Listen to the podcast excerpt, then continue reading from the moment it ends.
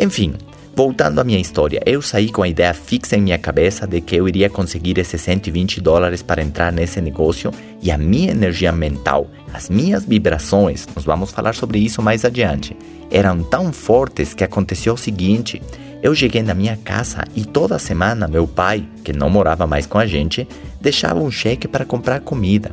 Quando eu cheguei em casa, adivinhem o que eu encontrei na mesa da cozinha? Exatamente, o cheque do meu pai. E o, o valor era exatamente esse, 120 dólares. Parecia um sinal. Parecia que ele piscou para mim, eu pisquei para ele e eu fui, peguei e comprei o cadastro. Eu cheguei em casa falando para minha mãe o que eu tinha feito e eu sempre acreditei que era melhor pedir perdão que pedir permissão. Falei, mãe, agora eu já estou dentro desse negócio que vai mudar a nossa vida. Ela viu os meus olhos brilhando e sempre me apoiou em tudo. Ela foi minha primeira cliente. Eu acho que comprou por pena ou para meu pai não ficar sabendo o que tinha acontecido.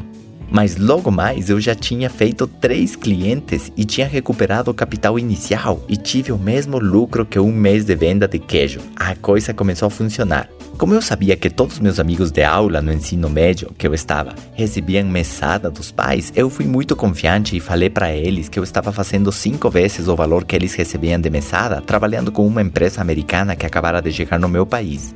Eles imediatamente ficaram o quê? Ficaram curiosos. Lembram do primeiro gatilho mental? Eles ficaram curiosos. E em lugar de eu tentar explicar sobre tudo o que eu mesmo não entendia direito, eu levei eles numa apresentação.